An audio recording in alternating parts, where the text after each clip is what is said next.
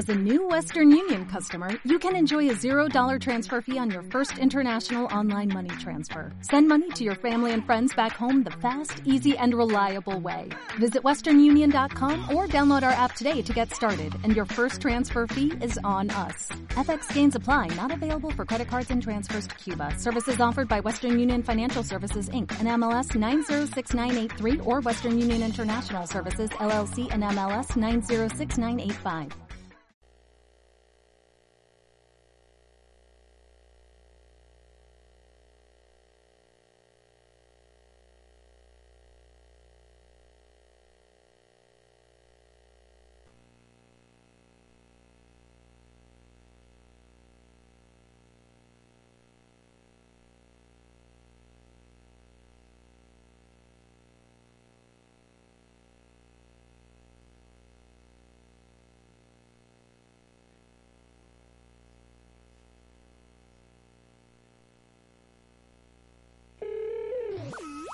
Radio Unicaribe, la mejor radio universitaria en el Caribe mexicano.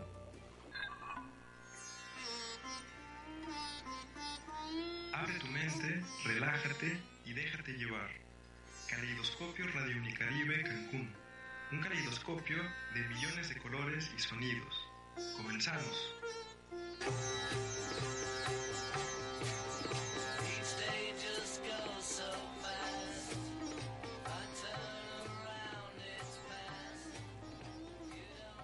Bienvenidas, bienvenidos. Estamos en una nueva emisión de Caleidoscopio Radio Unicaribe. Y en esta ocasión tenemos un, tema especialmente interesante, me parece. Tenemos también invitados e invitadas de lujo. Y bueno, eh, damos inicio entonces a esta octava emisión de eh, Caleidoscopio. Llevamos ya prácticamente dos meses transmitiendo. Eh, parece que va bien este programa. Y el tema de hoy, repaso rápidamente cuál es mi manera de seleccionar el tema. Yo lo que hago es irme a las efemérides culturales del día que se transmite el programa y escojo una que me parezca particularmente relevante, una efeméride cultural particularmente relevante y a partir de ella construyo el, el programa. En este caso, la efeméride, bueno, es, es un aniversario luctuoso, es el 1604 aniversario luctuoso de eh, Eufrasia de Constantinopla, también conocida como Santa Eufrasia Virgen.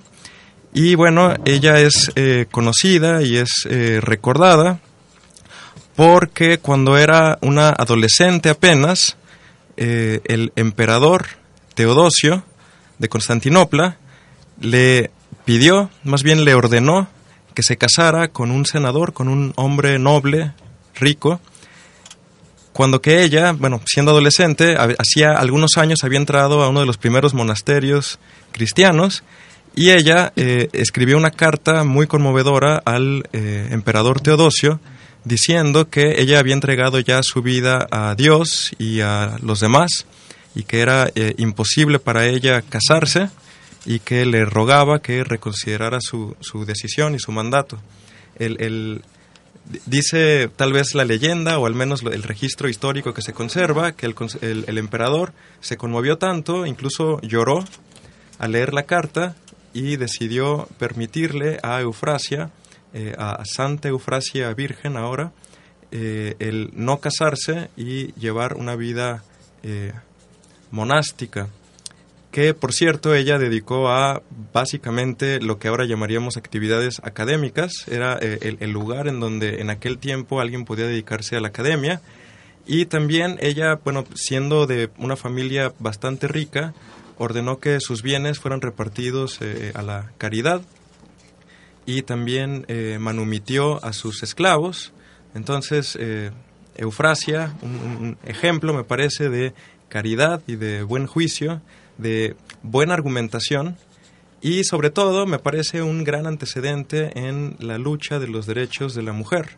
Eh, digo simplemente un antecedente, en aquel tiempo no creo que eh, hubiera tenido sentido siquiera la frase derechos de la mujer, pero ahora afortunadamente la tiene y encontramos en ella un, excelente ejemplo, me parece, de una mujer defendiendo sus derechos. Paso ahora a presentar a mis eh, invitadas e invitados esta tarde. Se encuentra con nosotros la profesora Carla Peregrina, colaboradora mía, colega aquí en la Universidad del Caribe. Ella trabaja en la biblioteca de la universidad, ahí pueden encontrarla en su oficina. Asimismo, ella es profesora aquí en la universidad. Eh, contamos también con la presencia del profesor José Salvador Lima Zuno, eh, profesor que lleva aquí radicando en, en, en, la zona de Quintana Roo pues largo tiempo, él, él, nos contará al respecto, eh, especialmente al, al, final del programa tenemos reservado un, bloque eh, e, especial para él, para hablar de historia de Quintana Roo. Y tenemos también en cabina al profesor Oscar Reyes, también colega mío y profesor en el mismo departamento donde laboro, que es el, el Departamento de Desarrollo Humano. Y pues me siento muy contento de contar con tan eh, distinguida concurrencia aquí en la cabina. Eh, eh, espero que alguien esté escuchando, es decir, tenemos invitados de tan alta calidad que este, sería una tristeza que no haya nadie escuchando. Bueno, empezamos entonces ya con el tema. Y bueno, el tema, por, supuesto, la efeméride es solamente un pretexto para entrar en el tema. El tema es la mujer, qué es la mujer, qué significa ser una mujer y qué son los derechos de la mujer. Y bueno, eh, no solo por cortesía, sino también por relevancia, quisiera darle la palabra, eh, en primer lugar, a Carla. Carla, ¿qué nos puedes decir? Buenas tardes, Carla, ¿cómo estás?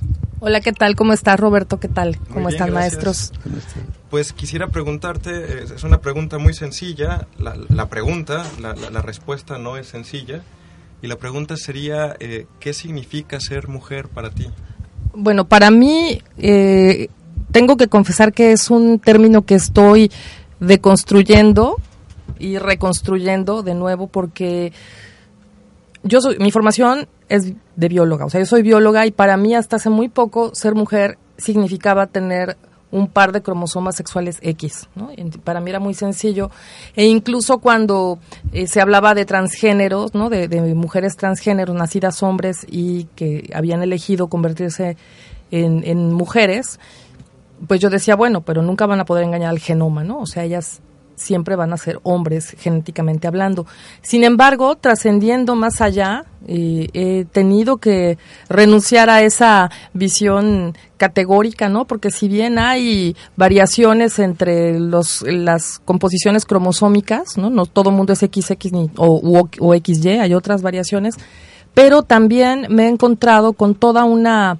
Eh, nueva gama para mí, digo nueva entre comillas, de, precisamente estas mujeres que nacieron hombres y son mujeres y se conciben mujeres y eh, y bueno, entonces yo diría que este, que este, el, ser mujer es algo que se está construyendo y Simón de Beauvoir no la puedo dejar de citar, ¿no? En, en, su famoso libro El segundo sexo dice que no se, digamos que podríamos resumir el libro en, en esa frase, ¿no? En, en que no se nace mujer, se llega a hacerlo. Y en ese sentido creo que también entran aquí las hermanas transgénero, a quienes yo recibo entre las mujeres, a veces hasta con más alegría que a otras mujeres que lo, se lo ganaron por simplemente por composición genética. Yo creo que, que la mujer es una construcción no nada más biológica, sino sobre todo social. Totalmente de acuerdo, gracias Carla, me parece muy interesante lo que mencionas. Eh, ya hay países que reconocen un tercer sexo, que en, en el pasaporte uno puede poner hombre, mujer o X y X significa cualquier cosa eh, distinta a ya sea 100% hombre o 100% mujer.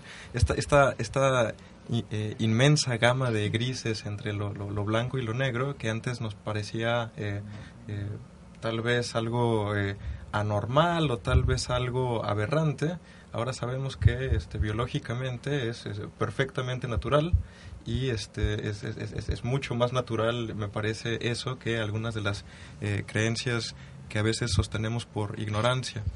Eh, gracias, Carla. Yo quisiera eh, preguntarle entonces ahora al profesor José Lima. profesor, yo, yo lo conocí a usted en una conferencia acerca de una gran mujer mexicana, Frida Kahlo. ¿Qué nos puede decir usted acerca de qué significa ser una mujer artista o simplemente una mujer trabajadora en México donde las condiciones eh, no están completamente eh, puestas, no son las eh, realmente ideales para el, trabajo de una mujer. La mujer en México históricamente y por nuestra por la nuestra nacionalidad doble autóctona y española este la mujer tuvo que ocupar un rol secundario en nuestra sociedad salvo grandes excepciones como en la independencia Leona Vicario este como algunas grandes mujeres pero es hasta el gobierno del presidente Ruiz Cortines que algunas activistas, entre ellas la hermana de Carrillo Puerto, yucateco distinguido, van logrando que se les tome en cuenta y logran, ya en esos años de del presidente Ruiz Cortines, logran el voto femenino. Eso permite, ya podían haber, ya, ya había diputadas electas, antes de eso ya había diputadas electas magníficas mujeres, magníficas mexicanas, pero de cualquier manera, aunque estuvieran ya dentro de la Cámara, traían una carga este muy machista en contra de ellas, evidentemente por las por los tiempos todavía. Miguel Alemán deja entrar mujeres a la Cámara por primera vez, o sea, podían ser votadas, pero curiosamente hasta Ruiz Cortines ya pueden votar todas las mujeres del país. Y ahí empieza realmente a desarrollarse el feminismo político mexicano que ha llegado a lugares excelsos. Tenemos, ahorita tenemos ministras importantísimas, embajadoras importantísimas. Hemos tenido dos extraordinarias gobernadoras, Grisela Álvarez en Colima y Beatriz este, en Tlaxcala.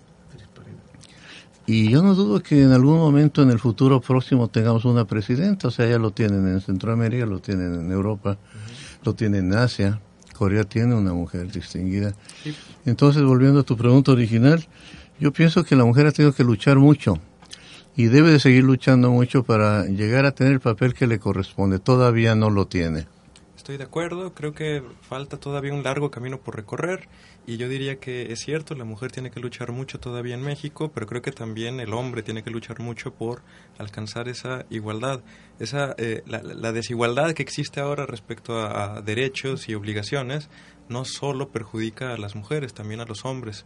Entonces, eh, por ejemplo, a mí me parece un grave acto de discriminación histórica el hecho de que en las guerras principalmente quienes mueren sean hombres no estoy proponiendo que mueran más mujeres, estoy proponiendo que eh, la, la, repartición de responsabilidades, de, de, trabajos, de derechos sea más igualitaria y eso incluye incluso eh, ámbitos con los cuales no estoy eh, en absoluto de acuerdo, como la guerra. Oscar, ¿cómo estás, Oscar? Bien, bien. Que quería preguntarte, bueno, tú este, tu, tu, enfoque desde el punto de vista de las eh, comunicaciones, de las artes visuales, ¿tú qué opinas acerca de el, papel que juegan las mujeres actualmente en los medios de comunicación? Bien, gracias por la invitación. Bueno, yo quería regresar para no dejarla solo como pretexto a Santa Eufrasia, porque me llamó mucho la atención que el arranque o los textos hablan de que ella era más ilustre por su virtud que por su nobleza me llamó mucho la atención que uno de los elementos que detecté desde el plano histórico, después te contesto desde el plano mediático, es que más bien esta historia es una historia popular. Se habla de que no hay elementos para corroborar a este personaje, que más bien es una especie de construcción popular. Sin embargo, me parece muy interesante y muy atinado sobre el tema del papel de la mujer, porque más bien ella me da la impresión de que eh, ella puede ser un buen símbolo para caracterizar las ideas dominantes del medievo. El gran problema o los grandes problemas que siguen arrastrando las mujeres en el ámbito de participación social, creo que para poder entender este fenómeno debemos de tener un referente histórico, que en este caso es el medievo, y en particular el papel que el cristianismo juega en el momento o para fijar estos elementos de de, pues bueno, de poder observar, analizar la problemática de la mujer.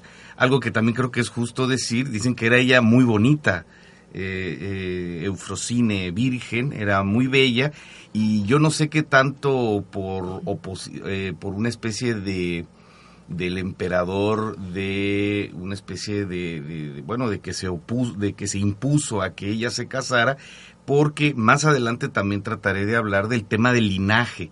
Creo que el asunto del linaje es algo que en el siglo XXI no entendemos y que queremos interpretar lo que para el medievo el linaje era muy importante y que tristemente hoy día de forma anacrónica lo queremos reproducir y esto de alguna manera creo que trae muchos problemas más para entender el, esta cuestión de la participación y de la concepción de mujer. Por último, creo yo que esta confusión y esta anacronía es algo que los medios de comunicación replican constantemente y por eso en algún momento creo que fácilmente pues la mujer puede vivir una crisis en donde tiene elementos del pasado que siguen vigentes y tiene nuevas formas como ya nos compartía Carlita referente a las personas transgénero y pareciera que todo se va mezclando y vamos que, como generando un concepto tan mezclado en donde de verdad es difícil inclusive asumir una posición ¿no? específica. Muy interesante lo que cuentas. Eh, me parece que sería ideal que tuvieran una crisis como la que dices y que a partir de crisis puedan eh, zafarse de estas de estos prejuicios, de estas cadenas que les han sido, me parece, impuestas. Eh, yo, más bien lo que temo es que no haya tal crisis y que en realidad eh, eh, las mujeres, y no solo las mujeres, también los hombres, se contenten con conservar este, este conjunto de creencias eh, que, en mi opinión son prejuicios que hacen que ellos piensen que está bien que una mujer haga cosas distintas y, específicamente inferiores a las que puede hacer un hombre. Eh, en, ese sentido, este, creo que la, la, crisis podría ser algo bueno. Bueno, este, desafortunadamente se nos va rapidísimo el tiempo. Estamos ya por llegar al primer corte. Eh, vamos a pasar a una canción. se trata de una canción de eh, una artista, mujer, una gran música. Es no ejemplar por el resto de su vida, pero sí por la música que hacía. Se trata de Amy Winehouse y vamos a escuchar de parte de ella eh, esta canción que se llama Rehab. La vamos a escuchar eh, directamente de eh, disco de vinil. Eh, tendremos que guardar eh, por unos momentos silencio en la cabina para que podamos escuchar esta canción que a continuación voy a tocar.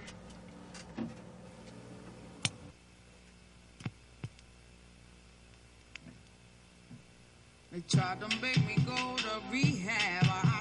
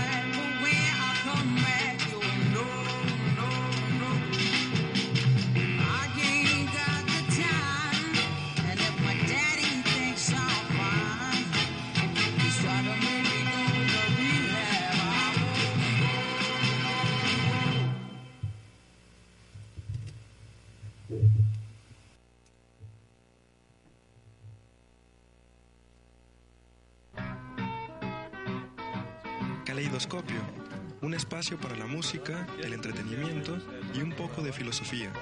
No está en griego, está en Radio Unicaribe, Cancún. Volvemos. Baby, please don't go. Baby, please don't go. Innóvate, Renuévate. refrescate, dale un fresh a tu vida. Y Light, donde encontrarás ese toque que tanto estabas esperando. Todos los martes, de 2 a 3, solo por Radio Unicaribe.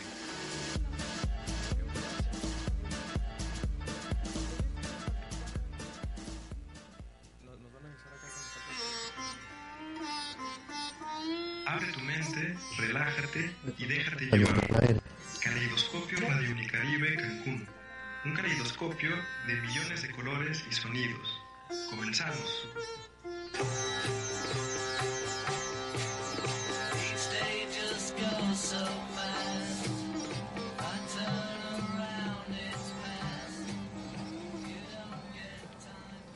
Regresamos. Tenemos ahora en cabina a nuestra eh, última invitada, la que faltaba por llegar. No, nos, nos acompañan todavía el profesor Lima, Oscar y Carla, pero tenemos también, acaba de llegar eh, después de una labor titánica este, en el- con, con las autoridades mexicanas, eh, la bióloga Patricia Santos, una gran amiga y también eh, compañera estudiante de filosofía.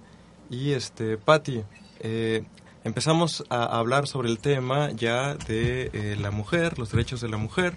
Y bueno, este, comentábamos acerca de las eh, grandes mujeres que eh, gracias a ella es que ahora eh, disfrutamos de una igualdad de derechos en cuanto al voto. Se habló, por ejemplo, de Elvia eh, Carrillo Puerto.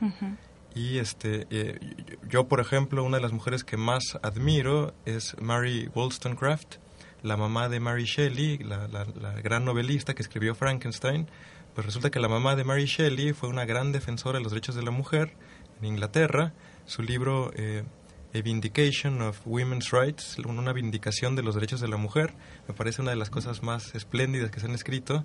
Y bueno, quería preguntarte este, acerca de la, la- la igualdad de derechos de las mujeres eh, con respecto a los hombres. ¿Tú qué, qué- qué podrías eh, contarnos? Eh, gracias, Roberto. Este, buenas tardes. Eh, como tú bien sabes, este tema lo abrazo con pasión, sin embargo soy inexperta. Este, normalmente mi, mis aportaciones en este asunto son muy viscerales.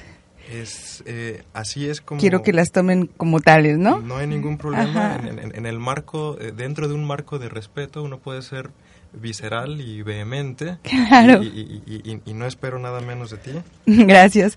Pues mira, yo lo que he sentido desde que empecé a tomar como conciencia de estas situaciones y empezar a conocer a mujeres como las que citas, ¿no? Las que señalas, yo empecé a introducirme en este tema con Simón de Beauvoir, ¿no? A la revolucionaria adelantada de la revolución Ya lo sexual. habíamos mencionado. Sí, sí, Ujú. excelente, por supuesto. Todas ellas me parece que han sido, pues hasta nuestra queridísima y muy admirada por mí, la doctora Marcela Lagarde, siempre mujeres fuertes, adelantadas a su circunstancia, que se logran poner por encima de lo que eh, podemos, o no sé cómo bautizar, que podía ser como el status quo de la mujer, una cuestión que pareciera que tiene algún tipo de determinismo biológico y, y no hay tal, ¿no?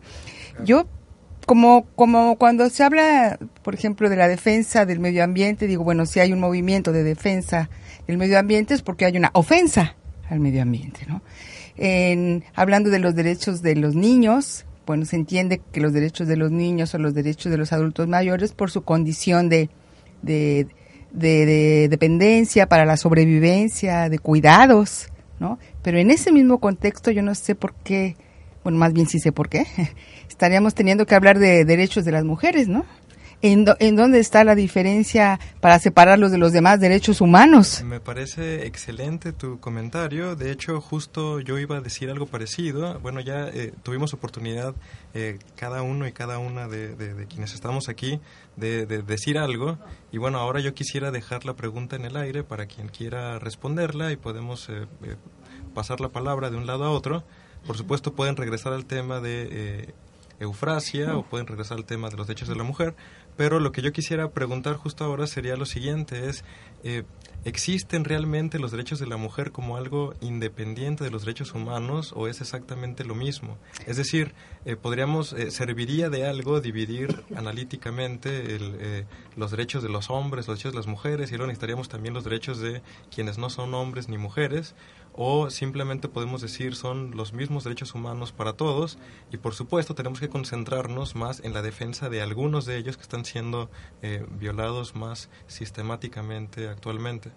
Sí, sí, yo, yo quisiera como no a- aprovechar que tengo el micrófono para partir de ahí mismo, ¿no? Y estamos en posición de hablar de la defensa de los derechos de las mujeres es porque han sido ofendidos. Así es. ¿no? Y desde mi punto de vista no hay ninguna razón eh, objetiva o real para ello.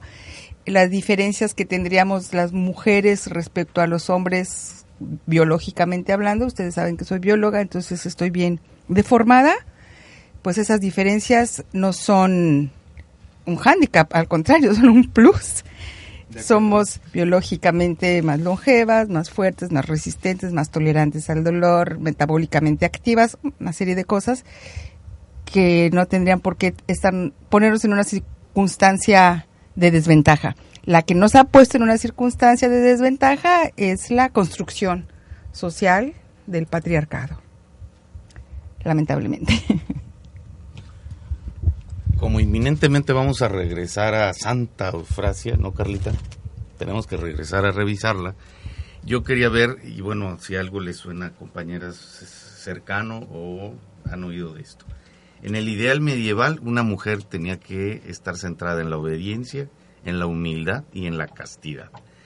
Es decir, en la Edad Media la mujer pasa del objeto del pecado original a la idea de la Eva, la nueva Eva, que era la Virgen Madre, como un ideal inalcanzable y obvio, tristemente, para el género femenino. En el medievo el matrimonio ocupaba el centro de la vida de una mujer y pues terriblemente el valor de la virginidad a través de la cual se regía el honor, el linaje y de alguna manera es algo que vuelvo a insistir, hasta el presente pareciera que seguimos reproduciendo ese mensaje. Sí, eh, yo quisiera responder a la pregunta que lanzaste, Roberto, y, y yo sí pienso que, por supuesto, es necesario considerar derechos para las mujeres en particular, porque sí, como dice Patricia, han sido vulnerados estos derechos y en tanto que exista discriminación por cuestiones que son inherentes a una persona, es decir, por el, la forma en que naciste, por tu color, por tu el sexo que traes asignado, etcétera, implique una diferencia en el trato y una diferencia en las posibilidades que tienes de desenvolverte en la sociedad. Por supuesto que se requieren eh, leyes y derechos particulares para, como se dice en feminismo, eh, digamos de alguna manera establecer acciones afirmativas que permitan emparejar el piso sobre el que transitamos, ¿no? Y, y sí quisiera regresar a, Eufo- a Eufrasia, Eufrasia de a Constantinopla. Eufrasia, en el sentido de que a mí me parece que es un gran ejemplo de justo cuál es ha sido y sigue siendo el estatus de las mujeres. Está eh, eh, en su historia, según leí, quedó huérfana de padre siendo muy chica y su mamá comenzó a ser acosada por otros hombres porque tenían una buena posición económica y ella a los cinco años es eh, dada en matrimonio prometida por su tío, ¿no? Ya lo mencionaste. Y, ella se va a un monasterio cuando muere su madre, creo que a los siete años o algo así. Al- eh, a esa edad creo que se va al monasterio y después a los doce la quieren casar. Y ella le pide y le ruega a su tío. Ya eso ya lo contaste. Sin embargo, aquí me parece que es una nuevamente esta historia de las mujeres que van y se refugian con otras mujeres eh, a, cuidarse de los hombres que eh, deciden por ellas, deciden su futuro, deciden su historia únicamente por su situación biológica. Entonces, bueno, creo que la pregunta se responde por sí sola. Sí, se requieren derechos eh, que reconozcan que las mujeres también tienen la posibilidad de elegir cuál es su destino y no traerlo prefijado por la condición biológica. Por supuesto, eh, uno de los principales derechos humanos, tal vez eh, el principal, sería el derecho a la autodeterminación y el derecho a eh, decidir por uno mismo su propia vida. Entonces, creo que ese es justamente el derecho que más se ha violado en contra de las mujeres, el derecho de decidir por sí mismas acerca de su propia vida y acerca de muchas otras cosas. Pero, este, acerca de los eh, registros históricos de, de- de la biografía de Eufrasia, pues eh, desafortunadamente los registros históricos no, no, no, no dicen en, en- en sí mismos si son verdaderos o falsos. Este, tenemos muchos recuentos de eh, exactamente de, de- de detalles de la vida de Eufrasia y no son compatibles entre sí, entonces es imposible que todos esos sean verdaderos al mismo tiempo. Pero este, lo que más o, más o menos podemos eh, colegir a partir de todos es que al parecer existió, al parecer eh, fue obligada a casarse y sin embargo ella se resistió. Y se resistió no nada más de una manera eh, eh, eh, digamos eh, agresiva o simplemente este, defendiendo sus derechos sino que lo hizo de una manera inteligente lo hizo de una manera que convenció al opresor de eh, dejar de oprimirla en, en- en mi opinión eso es eh, una victoria mucho más grande que meramente eh, golpear de regreso de al agresor ¿no? Exacto. Eh, eh, John Milton en El Paraíso Perdido decía que este, el enemigo que nada más está vencido, eh, está vencido a medias. En realidad el, el enemigo vencido es aquel que termina estando de acuerdo con nosotros. Convencido. Convencido, exactamente. Ujú. Y bueno, este, pues otra vez dejo la palabra en el aire, este, eh, Oscar. Sí, y bueno, yo también quería unirme, ya algunos mencionaron mujeres admirables o mujeres que marcan un hito, y si tenemos a esta eh, Santa Virgen como referente del medievo, yo no quería dejar de mencionar a una mujer que incluso es una mujer considerada una mujer de avanzada del siglo XX, Tina Modotti, es una mujer que sin duda vive la vida como ella la piensa, es una mujer combatiente, es una mujer que no se espera a la aprobación, sino que es una mujer que además pertenece al Partido Comunista, es una mujer, insisto, de ideas, combatiente, independiente, siempre le llama, siempre llamaba la atención porque no le importaba estar sola en un lugar público, compa- compartir con hombres, y estamos empezando de los albores del siglo XX en un México que era totalmente tradicional y sometido a este tipo de valores y me parece muy interesante que hayas elegido a Amy Winehouse que me- a mí se me hace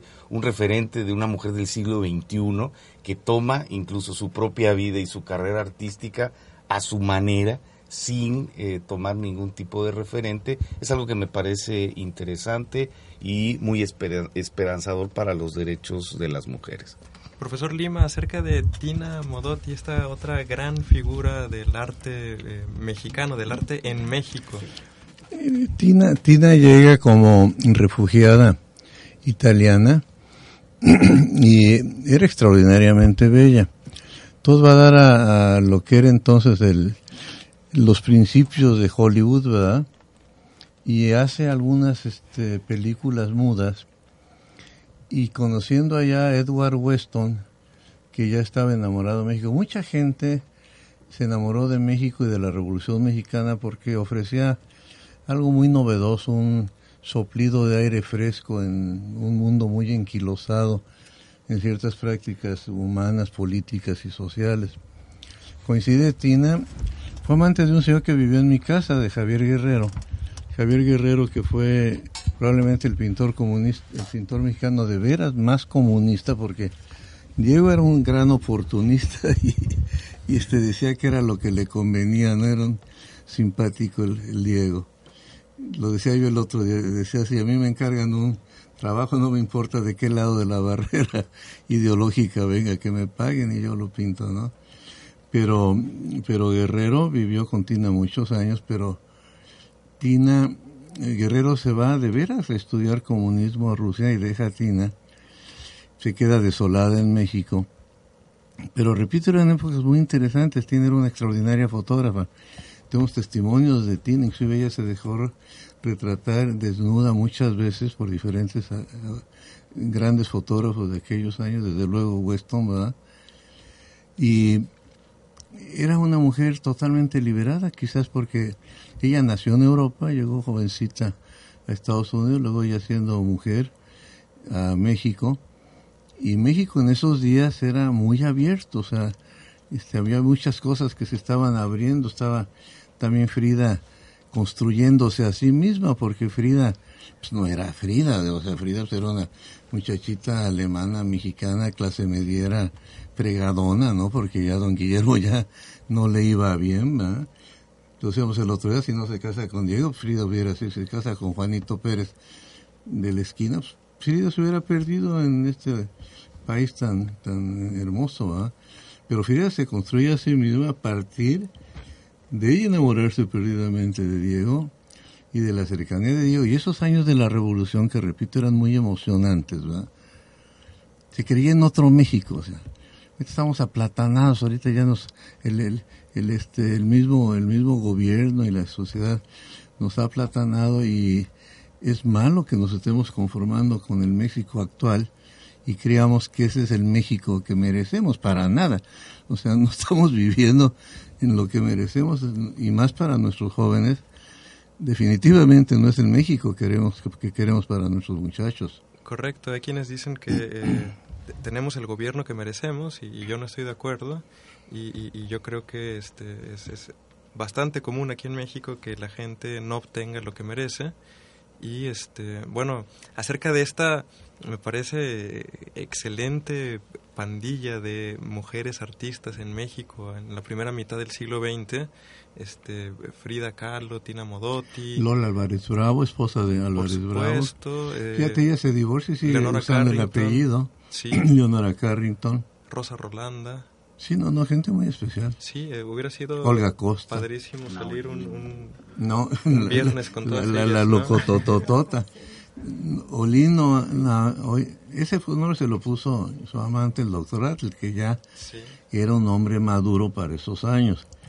Esta mujer, que también fue extraordinariamente bella, digamos muy locototota, porque el papá de esta mujer era el general Mondragón, que tenía a su cargo la defensa de Madero en un pedazo de la ciudadela en cuando en 1913 cuando se empieza la revolución. Y los soldados de Mondragón son los que despedazan a Gustavo Madero que le arrancan el ojo que le quedaba lo despedazan y lo hacen papilla porque el mexicano alborotado es terriblemente cruel. Cierto. le sale la bestialidad. Se exilia en Europa y se lleva a esta mujer y la casa con alguien que para su mala suerte era homosexual, con un buen pintor. Entonces se me olvida el nombre. Entonces, este, regresan a México los dos, el marido y ella, pero ella se entrega por completo al doctor Atl, que pues, aprende muchísimas cosas, y pinta muy chistoso porque pinta más como, como caricatura. Naui Oli fue más conocida por sus arranques de, de verdad personal, de amor desenfrenado, de romper con las normas uh, citadinas de que ellos vivía en unas en sus últimos años vivía en una azotea rodeada de cientos de gatos que ella mantenía salía a pedir limosna a la calle y quedó retratada pues, muchas de las es, es parte integral también definitivamente de esos años felices de, de los 30 40 ¿verdad? Interesantísimo. Eh, gracias, profesor. Eh, llegamos al segundo corte, se nos va, pero como si fuera un respiro cada uno de estos bloques. Eh, llegamos entonces al eh, segundo corte musical. Vamos a escuchar, en mi opinión, a uno de los mejores músicos del siglo XX. Se trata de John Lennon, interpretando Woman. Lo vamos a escuchar también eh, directo del disco de vinilo. Y bueno, eh, aquí vamos. Espero que no tropiece mucho con la aguja. En este caso no es la primera canción del disco, sino la tercera. Vamos a ver qué tan buen tino tengo. Regresamos con Caleidoscopio.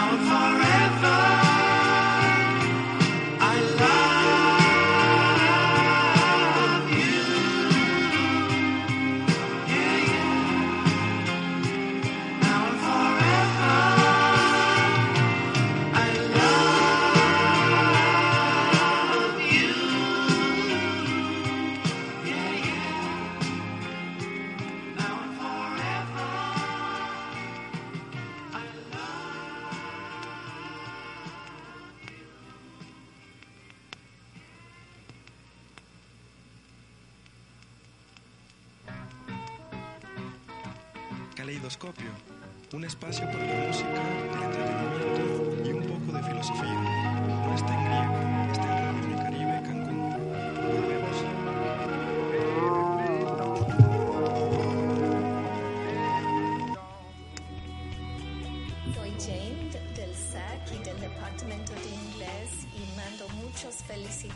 felicitaciones a todos del Radio Unicaribe quienes han hecho un trabajo magnífico en esos cuatro años. Congratulations.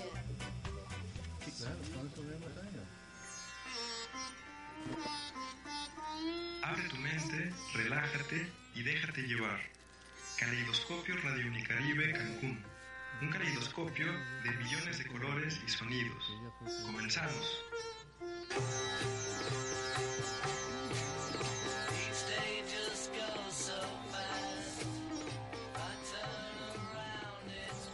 Regresamos, estamos en el último bloque de Caleidoscopio Radio Unicaribe. Desafortunadamente tuvieron que dejarnos de aquí de la cabina la profesora Carla Peregrino y el profesor Oscar Hernández, pero nos quedamos aquí con eh, la bióloga Patti Santos y el profesor José Lima. Eh, había prometido yo que esta última, es- este último bloque lo íbamos a utilizar para hablar sobre eh, historia de Quintana Roo. Eh, el, el profesor José Lima tiene una historia eh, muy interesante, la, la historia suya y de su familia.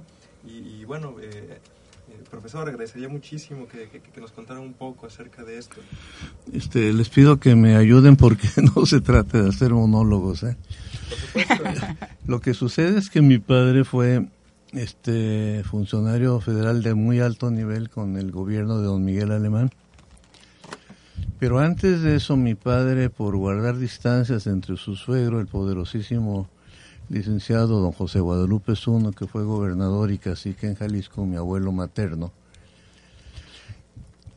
casi, casi decidió alejarse él y alejarnos a nosotros de Jalisco y nos fue volviendo yucatecos, muy interesante.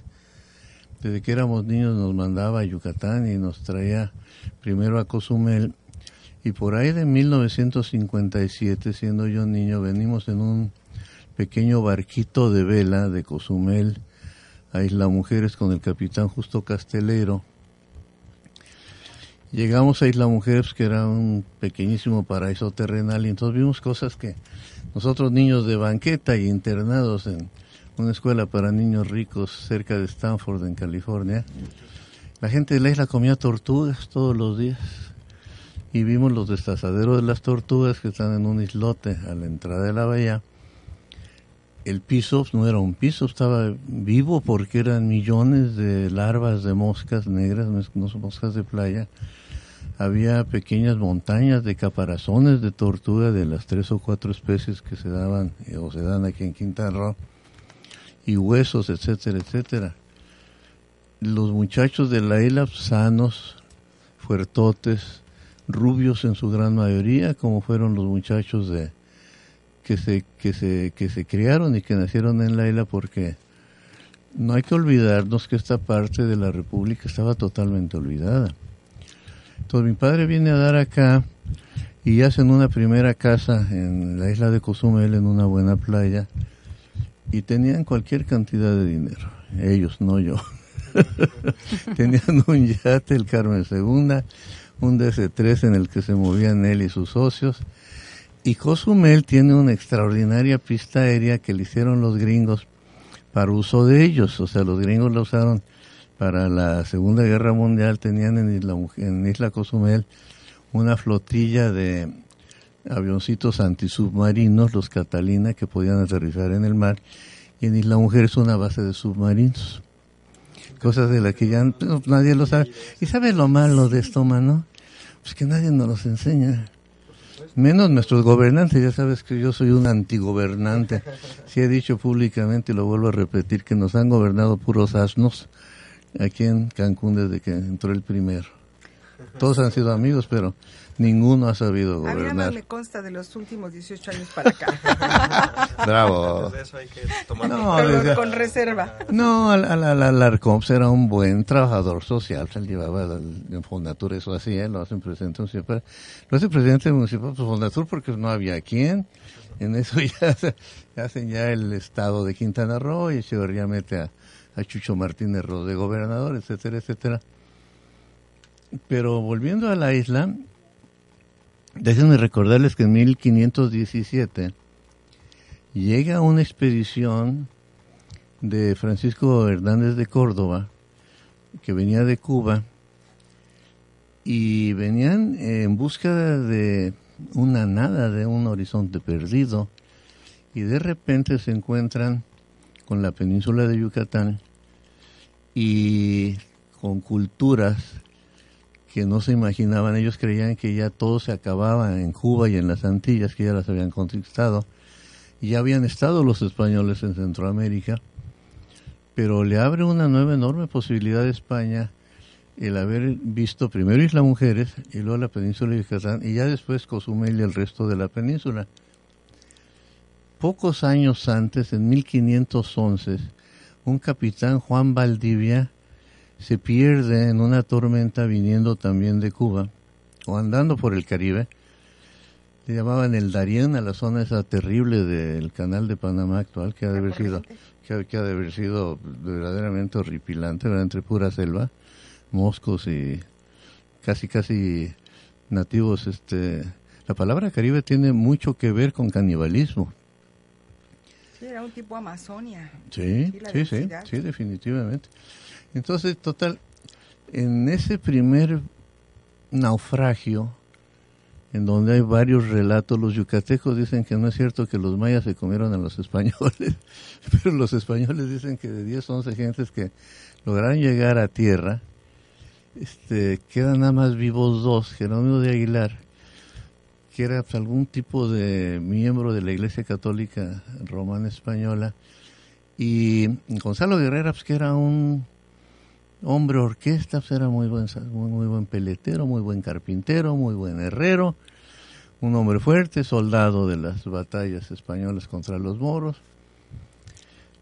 Y entonces, de alguna manera que es difícil saber, porque las distancias, si ahorita son grandes, en aquel entonces eran enormes, no se sabe exactamente en cuál arrecife este, se estrellaron, pero yo digo que fue aquí. Yo digo que fue aquí en los arrecifes que están entre Isla Mujeres, Contoya y Cancún, porque hay otros pecios, o sea, nosotros mismos encontramos ahí un barco antiguísimo, que probablemente es el barco más antiguo de América. Lo encontramos en los arrecifes de aquí afuera, de entre Contoy, entre Cancún y la isla. Eso lo hallamos en 1958. No, no es. O sea, no, no, no es de estos señores, ni tampoco es de... Creímos que era de Francisco Montejo, pero fuimos a España y vimos los registros y... En fin. Pero Gonzalo Guerrero va a dar a Chactemal, que es el sur del estado, este y la hija, hablando de mujeres, la hija del cacique rey o como le quieran llamar, le pide al papá que lo case con este cuate, pues porque era muy activo, era guapetón, güero como tú, barboncito, peludito, sí, Varonil. varonil. Sí, los mayas eran peludos, ahora sí que sin pelo por ningún lado, ¿no? Y este, entonces hacen el famoso primer matrimonio, primer mestizaje, tienen algunos niños. Y lo curioso es que Gonzalo Guerrero ayuda a combatir a los españoles en toda esta parte del territorio con sus hijos, porque pasan muchos, muchos años, evidentemente, de 1511 a que llega Cortés, se va hasta Veracruz, entra a Tenochtitlan, le gana a los, a los aztecas, etcétera, etcétera, porque la península de Yucatán es una península y sigue siendo una península osca. Es una península osca especialmente para los conquistados. Aquí no hay oro, no hay plata, no hay piedras preciosas, hay puras piedras de coral, una selva cerradísima, no hay agua dulce en la superficie. Entonces, nada más imagínense ustedes estos cuates. ¿verdad? Ya en 1520 y tantos, ya Montejo y sus expediciones a pata de indio entre la selva con armaduras y la fregada y mosquetes. Digo, de veras está aterrorizante. O sea, mis respetos, fueron tres Montejo los que finalmente lograron conquistar o comprar o, este, yo creo que de ahí viene la corrupción, ¿no? Le han verdad una lana los caciques mayas y ya. Pero Isla Mujeres se llamó así porque se llamó la Isla de las Mujeres, porque resulta que ya cuando empiezan ahí a hurgar y a excavar, encuentran que había muchos adoratorios con símbolos, con estatuitas de mujeres preñadas, de mujercitas barrigonas. Y es la diosa Ischel, o sea, y la mujer era un santuario de la diosa Maya Ischel. Y se le queda el nombre de Isla Mujeres. Cozumel era Cusamil, Chetumal era Chactemal. Y es interesante que donde vivimos ahora, de lo que tampoco sabemos, porque la realidad yo, porque soy una rata de, de biblioteca, pero pero este nadie sabe de esto, que es absurdo, digo, por eso es Está bueno. fragmentado toda la historia y además hay multiversionada, ¿no? Claro, la no, y yo tuve esa ventaja, que yo llevo aquí de españoles, 8, de los 9 y 10 piratas. años. Luego ya después mi padre compra tierras en la punta norte de Isla Mujeres. Para 1962-63, en un paseo con nosotros de marineros de mi padre en Cozumel, en el yate velero que tenía el motovelero, le avisan que va su amigo López Mateos a Cozumel, ahí vamos en friega con todo y yate, ¿no? y este y estaban ahí en la cubierta del barquito. No era un yate en el sentido, era un buen velero. Entonces la gente se sentaba donde podía. Ahí estaban doña Eva Avesita y el señor presidente con algunos de sus ministros, Ortiz Mena. Mi papá, que era extraordinariamente simpático, le dijo, señor presidente, nos echamos un clavado. Y lo que es que también era muy simpático, le dijo, no traje, traje. Entonces mi papá dio el grito de guerra. Les digo, señora, volteense para otro lado porque el señor presidente y nosotros Va nos vamos a meter en calzones. calzones. Y en, el- en la playa que se llamaba Agua Azul, allá, en- que era una belleza extraordinaria. Lo que pasa es que hay que entender que no conocían el Caribe mexicano. O sea, estábamos entre Acapulco, que había hecho Don Miguel Alemán, Veracruz, etcétera, etcétera.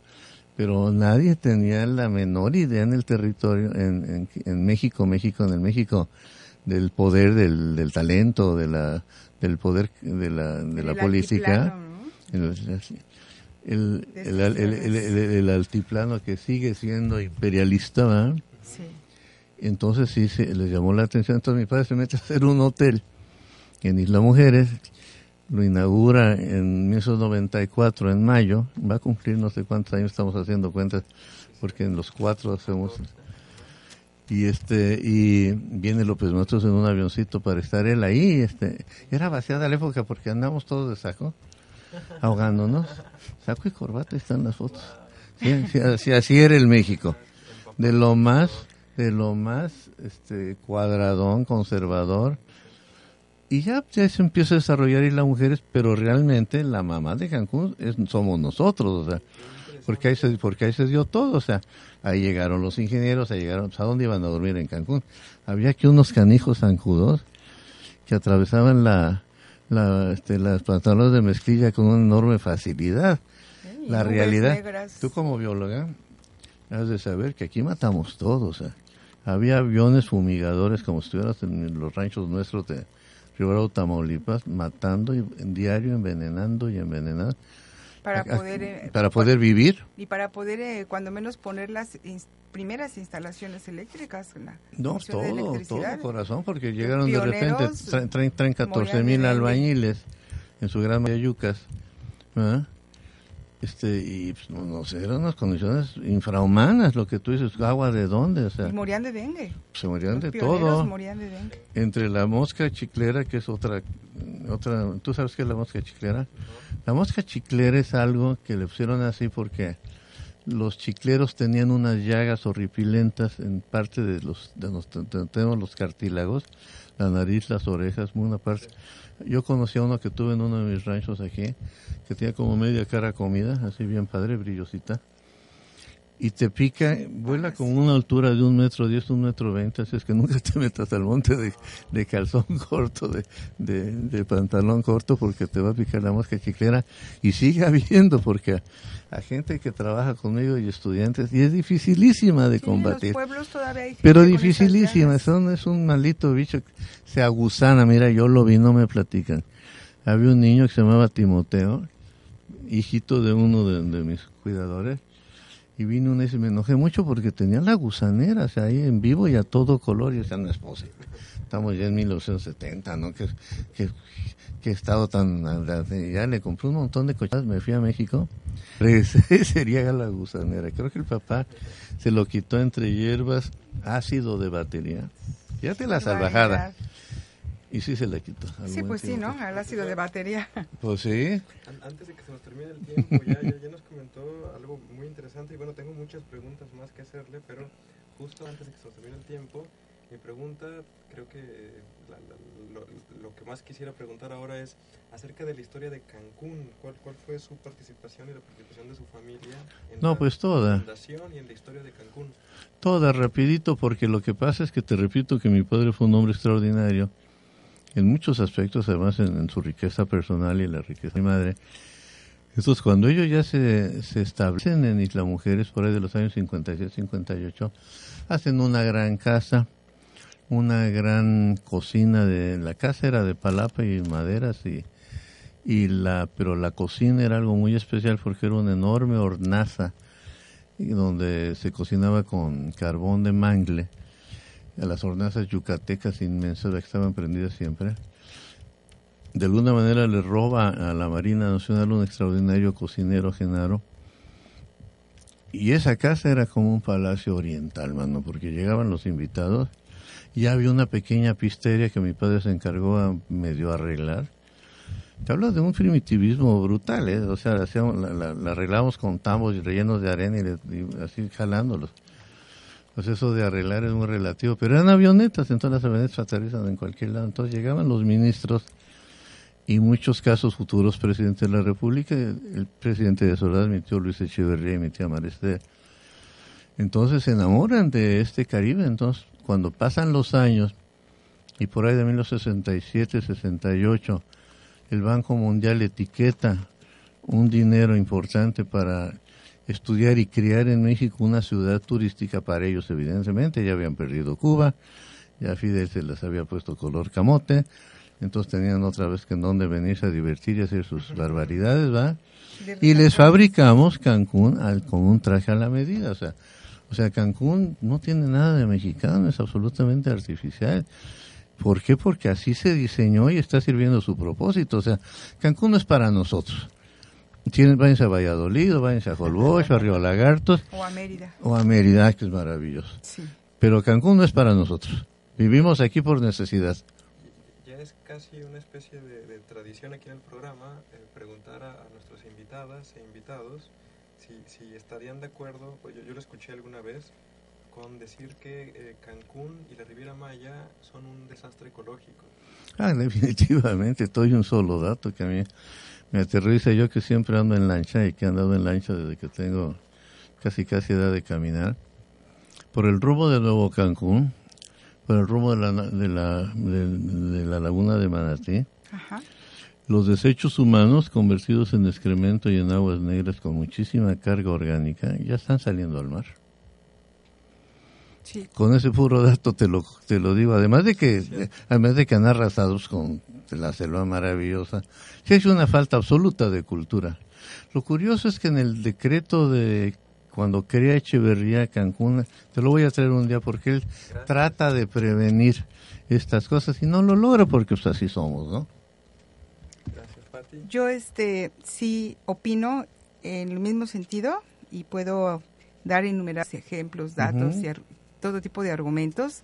Yo sí creo que esto es un desastre desde el punto de vista ecológico y de la interconectividad de todos los compartimentos que, que están pa- aparentemente separados, la selva, la duna, el arrecife, la laguna, el manglar, son solo compartimentos de un mismo Ecosistema. de una sí, de un mismo ecosistema interactuando Sí. en superficie y sobre todo subterráneamente, ¿no? El acuífero conecta todo y estas condiciones no se conocían, se desarrolló sobre una plataforma de la que se sabía cero. Cero, no totalmente. existían tampoco las imágenes de satélite, yo no creo que haya sido un asunto malintencionado.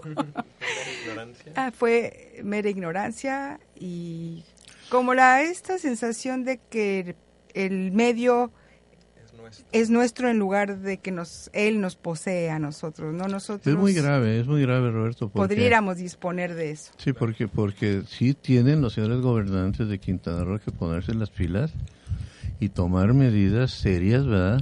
Te voy a poner otro caso. De repente mis cuates hoteleros multimillonarios piden que les, les hagamos la playa, ¿no? ¿Por qué no la hacen ellos? O sea, nosotros ni las mujeres con palitos y maderitas y costalitos de arena batallamos y tenemos nuestras playas en la playa norte, de la que somos dueños los Lima en una gran parte. Y aquí no, aquí piden chichi. Mis amigos millonarios luego me gritan y me insultan por teléfono, pero es cierto. Entonces les traemos este arena de mar tomada de los bancos que están adentro del mar y el polvo diminuto como yeso en agua flota hacia el norte y ya mató a todos los arrecifes. Claro, es que Ya mató a los arrecifes. ¿eh? no es arena, pues es no, suelo es, marino. es limo. Es otra cosa, es no otra arena. cosa. Eh, aquello es Ah, suelo. Sí, sí, sí. Es eh, suelo marino. eh, Por primera vez en, en- en- en el programa, me parece una, eh, un momento histórico. eh, todas las personas que estamos aquí estamos de acuerdo en que Cancún es un desastre ecológico Sí. y que Sí. tenemos la responsabilidad de... Y social. Y social, Ecológico y conste. social, exacto, Y sí. social. ¿Por qué tenemos el índice más grande de niñas embarazadas? ¿Por qué tenemos el índice más, ah, más alto de, de, de, de suicidios? Es porque desde que entraron, vuelvo a repetir, ningún presidente municipal de Cancún y muchos de los señores gobernadores no han tenido la menor idea de lo que es un gobierno. En mi tierra, en Jalisco, en la tierra de ustedes, en Veracruz, tenemos 500 años de gobernar, primero con los españoles, luego con los independientes, luego con los de la reforma, luego con la taca, taca. Pero tenemos 500 años de gobernarnos, o sea, aquí llevan 40. Ujú, sí, sí, Entonces. ¿qué le puedes pedir? Pero hay que pedirle, hay que exigirle. O sea, no vamos a decir, ay, mira, como eres un jovencito, puedes seguir haciendo tus estupideces. No, Claro. Ya no. No, con, no, con ya no. facturas que conlleva, ¿no? Yo quisiera también como abonar dos palabras a una idea en términos de lo de, del, des- le- del concepto de desastre ecológico. Cuando eventualmente se llegan a dar posiciones en torno a la conservación, yo trabajo para la conservación, este, en las etapas más avanzadas se habla como de la conservación de la flora, la conservación de la fauna, la conservación de la flora y la fauna como objetos, ¿no? Y no es suficiente. Hay que conservar los procesos que están sustentados en esa flora, en esa fauna y lo que hay que conservar son los procesos de los ecosistemas, que son los que dan servicios como ecosistema. La conservación de la flora y la fauna sí solas en una jaulita o en un acuario No, o en una no. área determinada. Ajá. Lo que hay que mantener fu- eh, funcionando y activos son los procesos. Te quiero decir que la península en sí es un fenómeno. Es un fenómeno porque sale del mar, está hecha totalmente de coral. No hay ninguna. Las capas de tierra real son diminutas y pobrísimas. En la parte norte hay una franja muy interesante donde los yucas desarrollan su zona Ganaticimín, Panamá y aquí en México y aquí en Quintana. Probablemente acabemos con los bosques de solferino y este y también metamos vaquitas, ¿verdad? Que es la estupidez, la otra estupidez novohispana, ¿verdad? Sí, no, no, no, por eso, en vez de aprender a cultivar la selva, esto voy. Entonces, eh, hay, hay pronósticos muy serios, científicos, a largo plazo de que la península la estamos desertificando. ¿Por qué está verde la península? Porque tenemos una abundante temporada de lluvias en el verano, llámense huracanes, y gracias a Dios nos llegan todavía las lluvias de los inviernos fuertes del norte de América.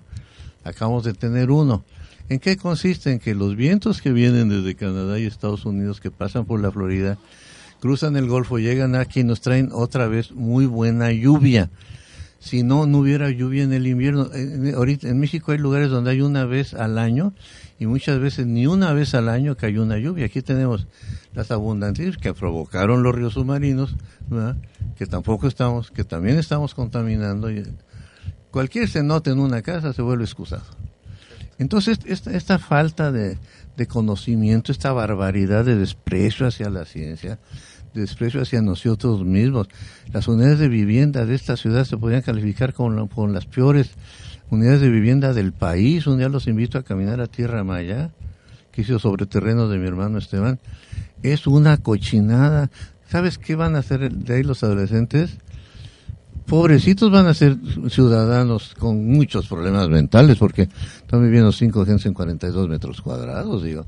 O sea, a ese grado, eso también es ecología, eso también Sí, es falta árbol, de autoridad. sí. Entonces, lo que es cierto, es todo, todo un, todo un sistema que estaba aquí, se puso bonito y lo encontramos bonito, pero nosotros, el ser humano y nuestros políticos lo estamos destruyendo y aguas, y aguas, porque hay cosas irreversibles, ¿eh?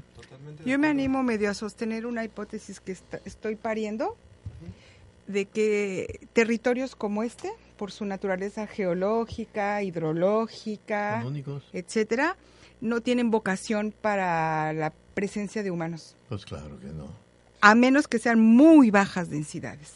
Por los mismos mayas que fracasaban cada Ya no se diga rato. lo turístico, nada No, de no, pero los vocación. mismos mayas en su ciudad se acababan la selva, pues, se lo habían de tenían que venir y abrir otra ciudad. O sea, si tú te pones a ver las fechas de las grandes metrópolis, esa Calakmul, este, en, en Tikal, el Caracol, muy al final ya Chichen Itza y Tulum, que son totalmente toltecas, hubo un gran espacio de años. O sea, ¿qué vamos a hacer? ¿Tirar Cancún esperarnos 300 años para hacer otro Cancún? Fíjate en los tiempos. En 40 mugres años estamos destrozando la península de Yucatán. Eh, Hay estudiantes que eh, escuchan nuestro programa y bueno, también hay otros estudiantes que no escuchan el programa, pero mi pregunta sería, eh, para ellos, ¿cuál sería su consejo? Ah, antes de que terminemos el programa, nos queda poco tiempo, pero eh, brevemente, si, si, si pudiera ser, eh, digamos, eh, un solo consejo, ¿cuál sería ese consejo de su parte? Que sean valientes. Que no les importe, que se, que se acuerden de que con nuestro dinero vive el señor gobernador y su esposa bonita. Con nuestro dinero se va a promover Cancún a todo el mundo. Qué bueno, ha de tener muy buenos funcionarios para que le resuelvan los problemas de Quintana Roo. Con nuestro dinero vive el señor alcalde de Cancún y su familia. Que, que nos quitemos el miedo a lo político, a lo que, que somos seamos ciudadanos. El verdadero ciudadano debe de no tenerle miedo a nada más que a su misma persona, porque estamos con gobiernos opresores en otro tipo de opresión. O sea, ya hemos librado muchas opresiones los mexicanos. Pues esta también es una opresión, por el amor de Dios. Tú decides en qué gasta tu impuesto. No, hombre, por el amor de Dios. No tenemos la mayor idea de qué va, dónde van a dar nuestros dineros. Y la realidad, si escarbamos un poquito, y hay periodistas inteligentes y valientes, y de vez en cuando sale alguna auditoría de gobierno, hay mucho dinero muy mal desperdiciado que se podría utilizar en resolver estos problemas ambientales que nos van a llevar a un fracaso seguro. Valentía, es el, el, consejo Valentía, que- claro. Eh, alguna vez, eh, justo la misma pregunta te la hice a ti, Pati, y tú decías eh, información, infórmense. Y participen, sí. Claro. Infórmense. Entonces, creo que ahí está la, Ahí está. la unión. Se necesita organización inteligente, pero no solo inteligente, sino además valiente. Definitivamente. informada, sí, porque es una es es mm, mm, mm, más difícil de vencer. La oposición informada es más difícil de vencer, ¿no? Hay son este como estructuras poderosas, ¿no? La, sumadas la decisión de participar, la determinación, la valentía con la información, Claro. ¿no? Con la inteligencia, y si le podemos agregar ahí tres pesitos de pasión, son paredes este, poderosas y que en los jóvenes se le sumamos la energía vital, ¿no? Que evidentemente, ajá, sí. Así es. Sí, y la- yo, yo abono por la información y por, por que, porque se mm, comprometan a participar. Tienes toda la razón. Y que aprendan a discernir entre el discurso oficial y las realidades, porque hay muchas realidades y el discurso oficial siempre va a ser en favor de quienes nos gobiernan. Entonces, esa sarta de mentiras, de medias mentiras, de falsos valores, de cuentas este, Maquilladas. maquilladas, pues, pues, que aprendan a discernir, son escuincles que ya están en la universidad, o sea, no estamos hablándole a niños de sexto año, estamos hablando con muchachos que ya están en la universidad y desde esta universidad puede ser plataforma para muchos cambios sociales. Ojalá que sí lo sea. Eh, se nos ha terminado el tiempo, desafortunadamente. Profesor, eh, es usted bienvenido eh, cualquier jueves de 6 a 6 en esta cabina. eh, los micrófonos abiertos aquí en Caleidoscopio. Muchísimas gracias también a ti, Patti. Este, en serio, me, me- me encantaría eh, repetir otra vez el programa eh, co- con ustedes para hablar simplemente acerca de eh, El medio el- el- ambiente. el medio ambiente. Sí. El, el 5 de junio ya tenemos tema, ya tenemos dos temas. El 5 de junio es el Día Internacional del Medio Ambiente. también es aniversario de la tragedia ocurrida en la guardería ABC en Hermosillo, Sonora. Ujú, Tenemos ya esos dos temas para ese día y bueno, sería eh, para mí un honor contar otra vez con su presencia el día 5 de junio. Dalo por hecho. Y además el 26 de junio es el Día Internacional de la Defensa del Manglar. Buenísimo. Y bueno, pues yo ahí Claro empujo sí. hacia adelante. Claro que sí. Yo soy un judío errante y ya lo sabes. Profesor, me da mucha, en cualquier me- jueves que me usted da esté mucha aquí. vergüenza porque ayer manejé de Holbush para que he hecho la raya para estar aquí. Gracias. No, no, no, sí, me encanta. Me encanta y me preocupa este, porque todos los medios eh, están cohechados por el poder. o sea. Aquí al menos si alguien, si alguien conoce el poder, platíquenme a mí. Ah, O sea, sí. yo, yo nací, viví, he En ese mundo. dentro del poder. Bueno, Pero eh, este es un espacio libre de esa contaminación. No, ya lo ¿verdad? sé, por eso estoy aquí. es, por supuesto. No, por eso estoy Sí, aquí. eh, la verdad es que me siento orgulloso, permítanme la, la- soberbia, me siento muy orgulloso de que eh, Caleidoscopio es un programa independiente, en una radio independiente, sin fines de lucro, sin publicidad pagada, y así va a permanecer siempre. Y bueno, este es, es un compromiso que, que- que tengo yo hacia eh, la universidad y hacia la sociedad en general y hacia mí mismo. Entonces, pues eh, gracias por ayudarme aquí a, a- a cumplir parte de este compromiso que yo tengo.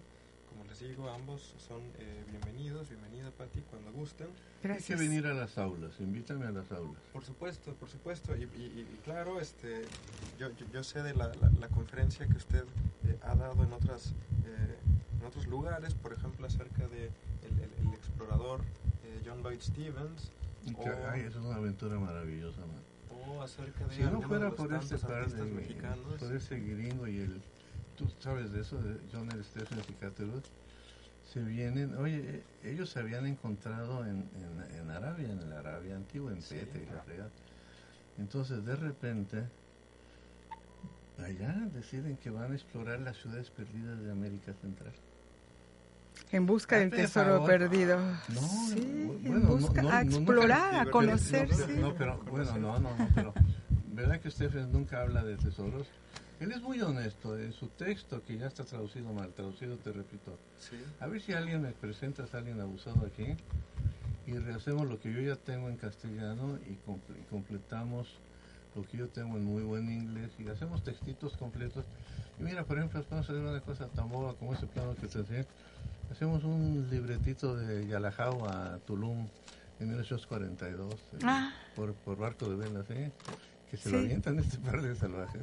Con una serie de penurias verdaderamente. Les da chorrillo, les da malaria, los pica cuanta sabandija y aquí toman agua asquerosa. Se bajan a Cancún a tomar agua y se regresan porque estaba... Yo ahí agua las aventuras de los enchechenados y lo que creían que estaba ocurriendo, que si era una cosa del demonio. Sí, y ellos... Interesantísimo todo, muchas gracias. No, estamos tenemos para ya Yo- el yo- tú Por cuenta supuesto, con seguiremos con la conversación después de este programa. Eh, gracias a nuestros escuchas. Esto es Caleidoscopio. Terminamos esta emisión. Eh, nos vemos la próxima semana, el eh, próximo jueves de 6 a 7. Aquí Roberto Parra, en los controles Marco. Y así termina otra emisión de Caleidoscopio. Ya ven por mí. Descarga Cultura. Punto UNAM.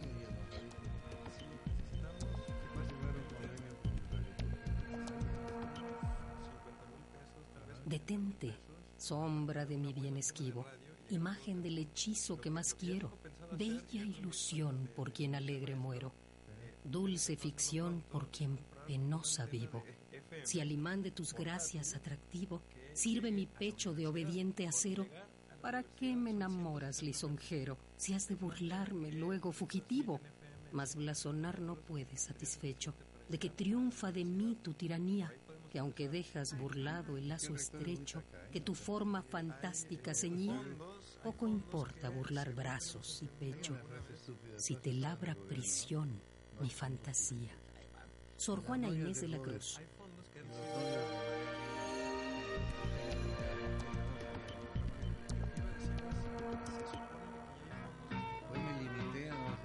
Caleidoscopio, un espacio para la música, el entretenimiento y un poco de filosofía. No está en griego, está en Radio Unicaribe Cancún. Volvemos. Baby, please don't go.